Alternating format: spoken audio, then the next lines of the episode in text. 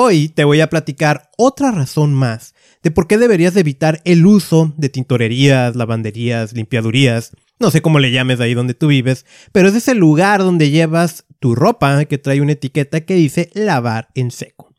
También vamos a platicar de una relación que existe entre el desarrollo del asma y la contaminación del aire, principalmente por el uso de los automóviles. Por supuesto, vas a escuchar unos tips de cómo protegerte.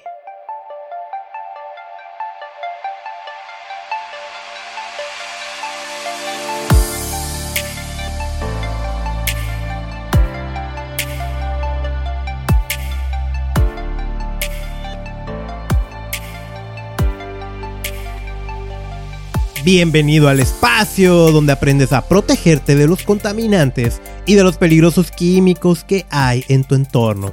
Te saluda Carlos Bustamante, episodio 84. Para este episodio vamos a, dividirlo en dos temas, tal como lo acabas de escuchar en la introducción. Te, quiero platicar, eh, y, y yo he de recordar que en algún momento ya lo hice, sobre el uso de limpiadurías o tintorerías, lavanderías, ¿no? Que llevas esa ropa especial que tú tienes a lavar. Como a veces en algunas utilizan pues ciertas sustancias, ciertos disolventes que te la dejan aparentemente limpia y que si terminas tú exponiéndote a cosas que no quisieras. Y, por supuesto, ¿no? Vienen los tips de, de qué hacer al respecto. Entonces te voy a platicar por un lado ese primer tema.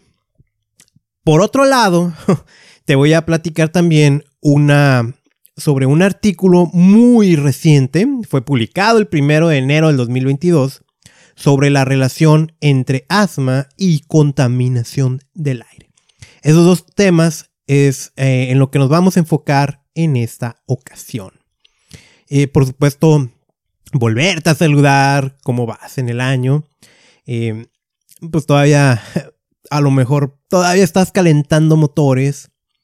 Ya, ya estamos acabando el primer mes. Hay que darle. Hay muchas metas, muchas acciones de, de proyectos ambientales también en los que es uh, pues ya oportuno, ¿no? Poner en marcha esas metas que nos hemos puesto. El día de ayer participé en una reunión de líderes climáticos de lo que es Climate Reality para Latinoamérica. Ahí eh, pues platicamos precisamente de las metas. Se nos dio una, una imagen que, fíjate que mala, qué mala manera mía, que no, la, la debía haber traído, ¿no? Para platicarte un poquito de cómo ponerte esas metas en tus proyectos ambientales. Pero sabes que lo voy a compartir contigo en el episodio 85. Eh, ahí lo anoto para que no se me vaya a olvidar. y una muy buena herramienta, ¿no? Para, esas metas. Aunque pues a lo mejor ya, ya te la voy a andar diciendo ya algo tarde, algo avanzado en el año, pero siempre es un buen momento, ¿no? Para comenzar. Igual te sirve en tu vida personal. Y, y bueno, fue muy bonito de escuchar a, otras personas. Eh, esto fue de, del noroeste de México. Sí, entonces por ahí también yo traigo una meta con, con otra líder climática. Ahorita no te la voy a adelantar, es algo que estamos trabajando juntos. Y por si ahí me estás escuchando, ah, tú, sabes cuál es esa meta. Pero, pues ya en su momento lo sabrás. Entonces, vamos a adentrarnos en el tema. Eh, creo que va a ser corto, según yo, va a ser corto, va a ser rápido. Eh, algo concreto. Mira, hay. y ya para, para ingresar con el primer tema, ¿no? De las limpiadurías, ¿no? Las tintorerías. Hay cierto tipo de ropa especial que tienes que supuestamente no la puedes lavar de manera típica como lo harías. O sea, por ejemplo, meterla a la lavadora, ah, le pones el detergente correspondiente, ¿sí? Y, pues te dicen que no. E, esas ah, pueden ser trajes, abrigos, cosas similares. Tienen un etiquetado que señalan lavar en seco. Y bueno, aquí viene una primera observación, porque ese lavado en seco no necesariamente es en seco. La realidad, esta, es una realidad, ¿no? Ese lavado en seco no es que la prenda te la vayan a entregar limpia. Te la entregan libre de manchas, que eso es algo distinto. Pero también te la entregan bastante sucia, en un bañada de un cóctel de sustancias químicas, algunas muy peligrosas, que pudieron lograr esa supuesta limpieza. Una de estas sustancias se llama percloretileno. Eh, es una sustancia disolvente y bueno, ¿cuál es el problema con su uso? No? Bueno, se sabe que una exposición prolongada a este percloretileno puede provocar, uno, ¿no? depresión del sistema nervioso central. Eso tiene que ver con tu cerebro, ¿no? El daño al hígado y a los riñones. Eh, por supuesto, he dicho muchas veces el hígado es uno de los órganos que más sufre en entornos contaminados. Al final de cuentas, eh, el hígado y los riñones vienen siendo algo así como unos filtros que tenemos en nuestro cuerpo. El deterioro de la memoria. Confusión, mareos, jaqueca, irritación. Y este es el dato más preocupante. Es posiblemente un carcinógeno humano. Em, ahora, para hacer una pausa, ¿no? No estoy diciendo que quien tenga un negocio de este tipo sea una mala persona por utilizar este tipo de sustancias. Probablemente no saben que son dañinas, es algo que siempre se ha usado. Aunque el percloretileno también se ha señalado ya desde hace mucho tiempo su peligrosidad, sigue siendo muy común su uso y no necesariamente con ese nombre. Va a tener un. Eh, eh, el producto va a tener un nombre comercial que es el que utilizan. ¿Sí? Ahora, este no es de lo que te vengo a platicar. No te vengo a platicar realmente del percloretileno. Aunque eso ya es una muy buena razón para tener precaución cuando llevemos nuestra ropa a limpiar a estos lugares. Es otra sustancia la que te voy a comentar. Y es aunque se utiliza dentro del lavado, ya lo vamos a considerar un contaminante peligroso del aire. ¿Has escuchado alguna vez del 1-bromo-propano? Bueno, yo sé que no, no, es como que un tema muy particular andar diciendo nombres químicos muy extraños, salvo que seas alguna persona medio nerd, ¿no? Como mi amiga Maggie Bounce, que no sé si la recuerdas, que hace tiempo que no le he vuelto a invitar al podcast, que cuando hablamos de cambio climático. Pero si no eres una, un químico o alguien involucrado en este tipo de temática, por supuesto que no vas a estar hablando de, oye, ¿cómo la ves, no? Con el bromopropano. Pero bueno, esto, esto es algo muy relevante. Es, es una sustancia en estado líquido que antes se utilizaba en perfumes y fragancias. Yo sé que vas a recordar que he dicho muchas veces que una manera de contaminarnos es bañarnos en perfumes. Bueno, este se utilizaba antes en esto. También en medicamentos.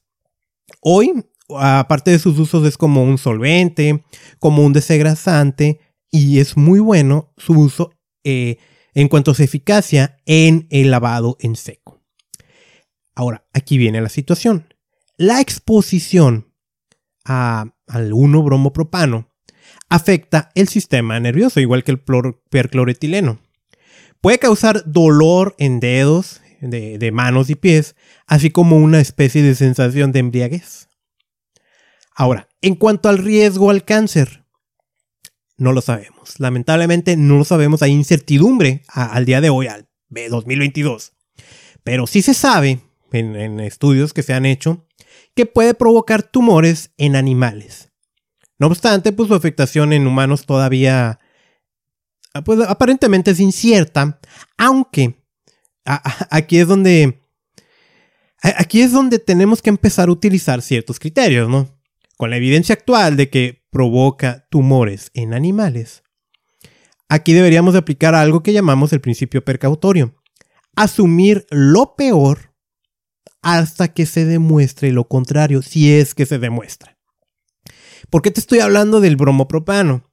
Porque la Agencia de Protección Ambiental en los Estados Unidos, la EPA, EPA, Environmental Protection Agency, lo agregó muy recientemente a una lista especial, una especie de lista negra de contaminantes del aire peligrosos. Eso es en inglés HAP, HAP, que no hay que confundirlos para, digo, para los que están involucrados en el tema.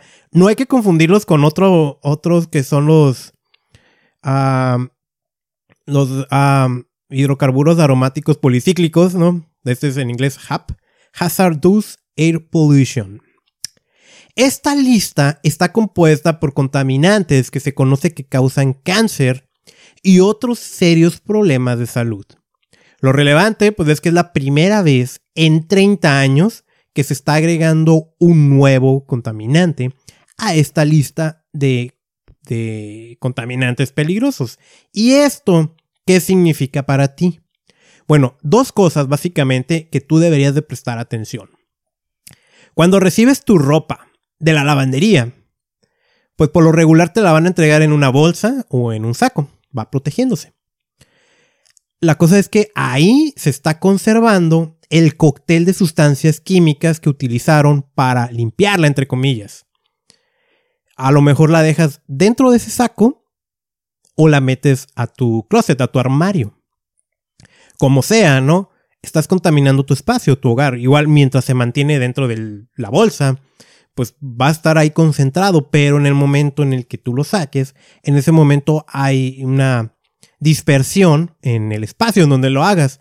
Ahora, si lo metes directamente a tu closet, pues por supuesto ahí estás impregnando el resto de tus prendas, así como también pues tu habitación o tu casa.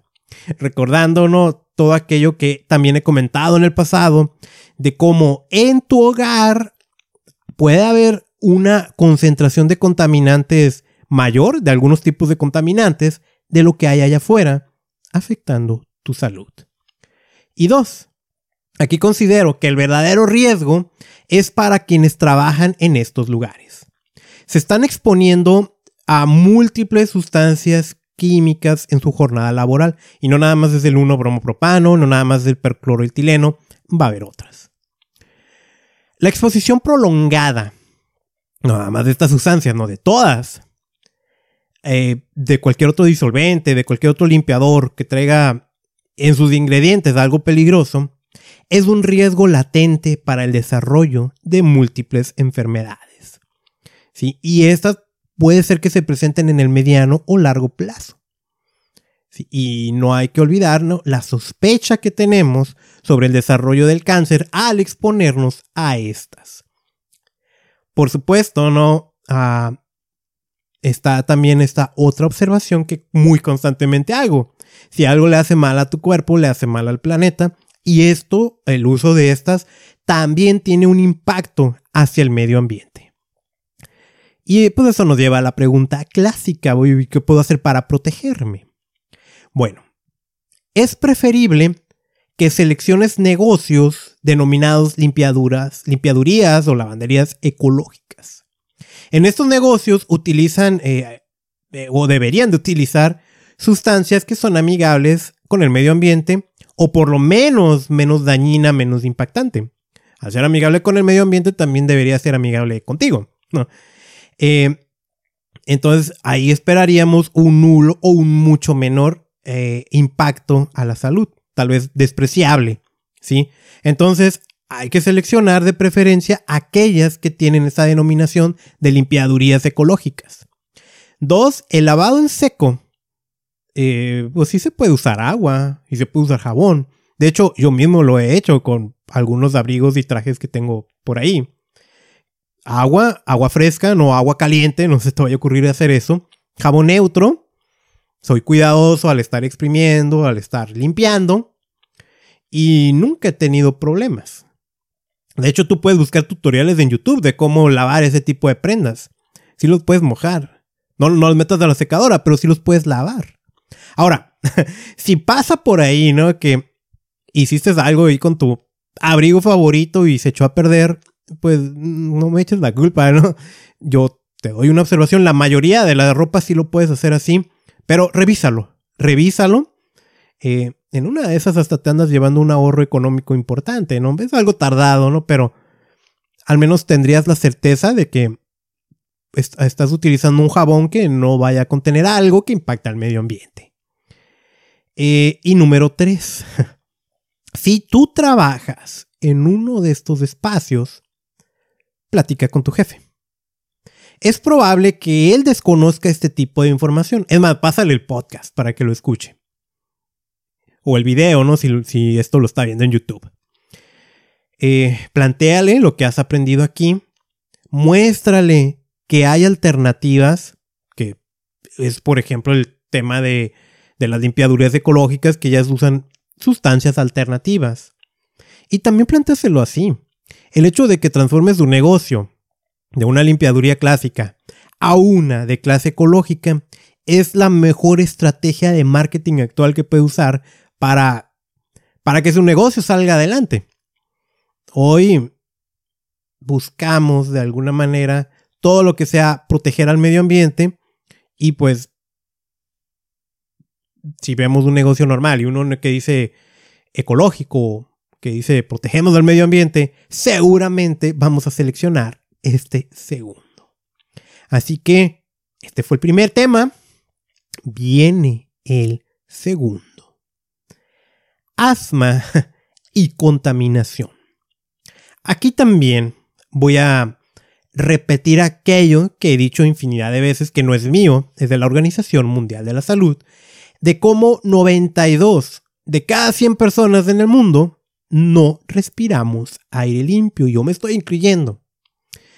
La contaminación del aire es un asesino silencioso. No obstante, y esto, eh, digo, ahorita no tengo yo la información si ya se actualizó esa estadística del 92 de cada 100. ¿Por qué? Porque la Organización Mundial de la Salud actualizó sus directrices de calidad del aire, que es... Ahí vienen los límites de lo que se considera seguro. Ahora ya es más estricto todavía, lo actualizó en el 2021. Entonces es posible que esa estadística de 92 de cada 100 personas aún sea peor. Eso puede significar que aún más personas estamos respirando aire contaminado de lo que se esperaba de, desde hace años, ¿no? De lo que se estimaba. Es un tema que, que la verdad es que todos deberíamos de prestar atención, no nada más quienes nos dedicamos a esto. Y particularmente si vivimos en áreas urbanas o en áreas cercanas a, fuentes de contaminación, o como áreas industriales. Eh, por prestar atención, pues me refiero a, cosas como aprender a protegernos de los contaminantes, porque nos afectan, exigir las acciones necesarias para que podamos respirar un aire limpio y pues no, no contribuir nosotros con la contaminación o al menos reducir lo más que podamos lo que ya estamos generando. Y mira, creo que muchas veces no somos conscientes del entorno en el que vivimos, así sea nuestra propia casa o en este caso no el exterior, de cómo estamos inhalando sustancias contaminantes que muchas eh, de estas son cancerígenas.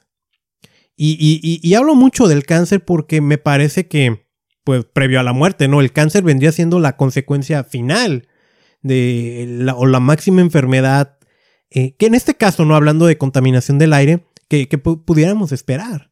Y ya después de ahí, pues viene todo el tratamiento contra esta terrible enfermedad. Sí, por, por, supuesto hay otro tipo de afectaciones, por ejemplo, problemas respiratorios que incluyen las alergias, las enfermedades cardiovasculares, del sistema nervioso, cognitivo, demencia, ¿sí? E inclusive cosas extrañas que he tenido la oportunidad de mencionarte anteriormente, ¿no? Como el aumento en el riesgo de desarrollo de diabetes y, otras afectaciones que a veces como que, como que no queda muy claro que tiene que ver el que respiremos aire contaminado con, con algo como esto. Pero ahí está la evidencia. Cada vez hay más.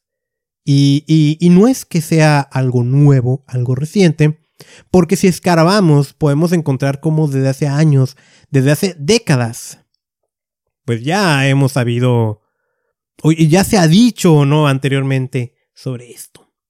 Ahora, vamos a hablar del tema respiratorio, concretamente eh, las alergias. Aunque el tema es asma, pues te quiero invitar, ¿no? A que si no has escuchado el episodio 57, alergias y contaminación, lo escuches. Ahí hablo, hablo, pues bueno, más concretamente, no más a profundidad del tema. Y alguno de los datos que te decía en ese episodio 57 es que antes se estimaba, no hace décadas, que una de cada 30 personas sufría algún tipo de alergia. El día de hoy se estima que es una de cada tres. ¿Qué tiene que ver alergias con asma? Bueno, en primer lugar sabemos que la contaminación exacerba, aumenta lo que tanto alergias como asma. A ambas las aumenta. Y, y, te lo platiqué bien en ese episodio 57. También te dije, ¿no? Que muchas veces el asma viene siendo una manifestación de alergia. O sea, están relacionadas.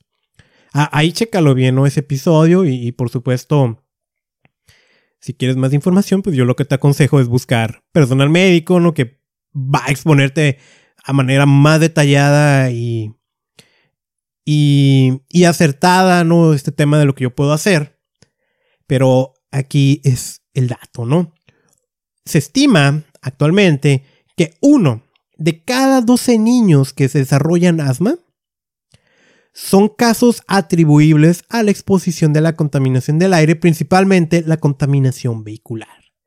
Investigadores de la Universidad George Washington en Estados Unidos, pues acaban de publicar el 1 de enero del 2022 en The Lancet una investigación que ellos básicamente lo que hicieron fue tomar imágenes satelitales en donde se determinaba la concentración de un contaminante llamado dióxido de nitrógeno. ¿Sí? El dióxido de nitrógeno lo vamos a tener en los automóviles que utilizan combustibles fósiles como la gasolina y el diésel. ¿Sí? Entonces cruzó esos datos con información epidemiológica y lo que arrojó fue esa relación que existe entre los niños que desarrollan asma y su exposición a los contaminantes vehiculares, que para el 2019 eso significó 1.89 millones de casos de, nuevos de asma en niños por culpa de la contaminación. ¿Sí? Pero curiosamente, no, que esto es muy negativo, lo relevante es que parece indicar que los datos van ligeramente a la baja. Hay menos casos que se atribuyen a la contaminación, eh, hablando de, del desarrollo del asma. ¿Por qué es esto? Bueno, hay que señalar que hay países, pongo el ejemplo de Francia, donde se han puesto más exigentes con la reglamentación en, contra o, o, en la reducción o del uso del automóvil, particularmente los que utilizan combustibles fósiles. Por otro lado, pues hay países donde no ha cambiado esa reglamentación y es posible que los casos sí estén aumentando. ¿Sí? O sea, lo que te estoy diciendo con esto es que en aquellos lugares donde parece ser que el desarrollo de nuevos casos de asma en niños por culpa de la contaminación se ha reducido al poner ciertas prohibiciones en el uso del automóvil típico que utiliza gasolina y diésel. Sí, esos son los datos que está arrojando. El dióxido de nitrógeno, pues como te lo comento, es principalmente atribuido al uso del automóvil. No es la única fuente, pero pues sí tenemos que considerar que hay muchos automóviles circulando en cualquier ciudad. Tampoco es el único contaminante que emite y eso es también a tenerlo en cuenta. Hay otros como el monóxido de carbono, los óxidos de azufre que, estos emiten en, lugares donde el combustible es de muy mala calidad, eh, compuestos orgánicos volátiles y algunos van a incluir un grupo muy especial de contaminantes tóxicos como el benceno, que es cancerígeno, y que pueden generar contaminantes secundarios como es el tema del ozono, ¿no? Aquello que llamamos smog. En este momento, y, y es a lo que quiero llegar, hay un debate muy fuerte acerca del uso del automóvil eléctrico. Considerando lo que acabo de mencionar entre la relación del asma y la exposición a contaminantes por el uso de automóviles de gasolina y diésel, voy a, voy a darte, pues brevemente mi opinión, ¿no? Uno, los automóviles eléctricos durante su operación no van a generar este tipo de contaminantes. A veces nos quedamos con el tema del dióxido de carbono y el cambio climático, y está el debate de si esto es la solución o no, que ahorita también te voy a dar mi comentario. Pero nos olvidamos que los automóviles generan una cantidad inmensa de otro tipo de contaminantes que directamente nos están dañando nuestra salud, lo cual ya está muchísimo más que comprobado. Eh, hay que también, eh, pues, considerar que, que no estoy diciendo que el automóvil eléctrico sea la solución a todos los problemas, ¿sí? Sin embargo, vuelvo a lo mismo, ¿no? ¿Cómo es el tráfico en tu ciudad? A veces, eh, eh, pues vamos sobre otro tipo de fuentes contaminantes diciendo que ahí es donde está el problema, pero si tienes más de 200 mil, 500 mil hasta un millón de vehículos en una sola ciudad circulando, pues lo que estamos hablando es de múltiples fuentes de contaminantes trabajando ahí exponiéndonos. Entonces, sí es un tema muy importante, como lo he dicho muchas veces, a tener en cuenta. Ahora, la solución a la contaminación del aire, y también tiene que ver esto con cambio climático, no va a ser por cambiar al automóvil eléctrico únicamente. Esa es una pequeña parte, una pieza del rompecabezas que sí ayuda, pero como que el paradigma actual es que si ya dejamos de usar el automóvil de gasolina y nos vamos al eléctrico, ya se solucionaron todos los problemas. Y no, sí es importante, pero no. Uno, hay que asegurarnos de que la energía eléctrica donde vamos a cargar estos automóviles provenga de fuentes limpias. Tampoco hay que olvidar que el automóvil eléctrico pues va a generar cierto tipo de residuos especial ahí que, que al final de su vida útil que también tenemos que hacernos cargo de este.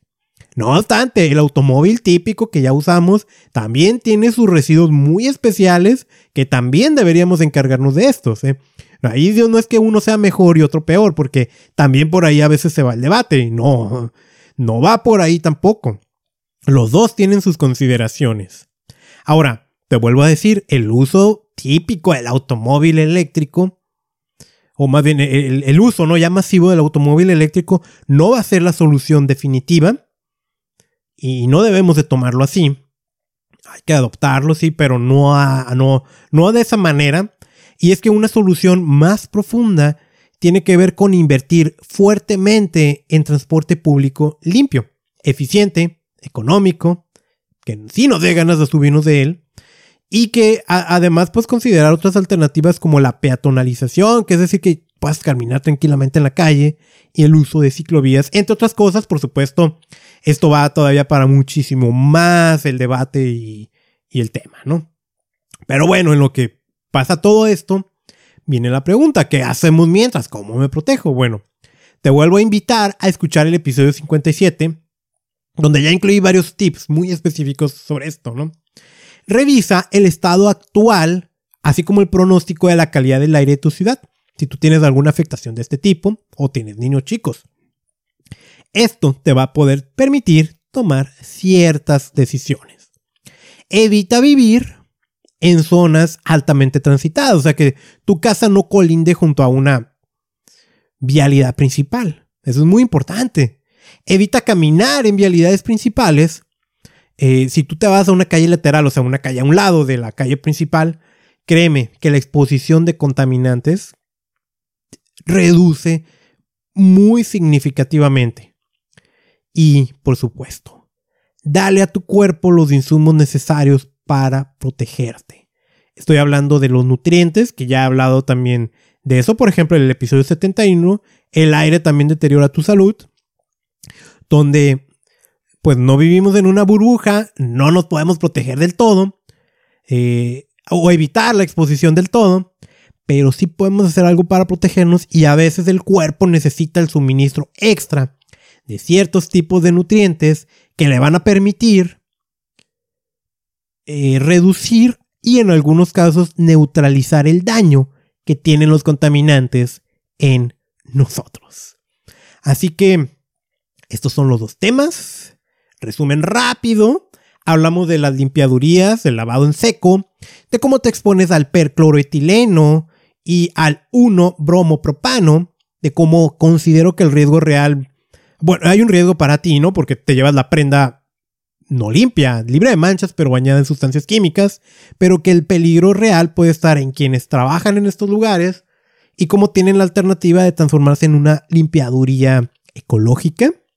Y hablamos de la relación que hay entre el asma y la contaminación, principalmente por el uso de vehículos, y cómo hay lugares donde está bajando esto, esta relación debido a ciertas restricciones que se han impuesto en el tráfico vehicular. Hablamos de algunos tips y espero que te haya resultado de utilidad, de verdad, así lo espero. Pues al final de cuentas de esto se trata, de que aprendas información nueva de cómo la exposición a contaminantes y a químicos en tu uso diario, que al final también termina impactando al medio ambiente, también te impacta directamente a ti, deteriora tu salud, pero también que tienes la posibilidad de protegerte tomando otro tipo de decisiones o, como en este caso, ¿no? el asma y contaminación, que te lo mencionaba ya al final, dándole a tu cuerpo también cierto tipo de nutrientes que le puedan ayudar a desarrollar sus defensas. Eso es todo por hoy. Te invito a que si esta información te resultó útil, la compartas con otras personas. Comparte este podcast, califícalo ahí en la aplicación que me estés escuchando. Si no estás suscrito, suscríbete desde tu aplicación de reproducción de podcast favorita. Es gratis y la idea es que esto siempre sea gratis. ¿sí? Yo adoro grabar y adoro compartirte esta información. Eh, sígueme en redes sociales, Contaminación y Salud, en la página de internet contaminacionysalud.com. Soy Carlos Bustamante y mi misión es enseñarte a proteger tu salud de la contaminación.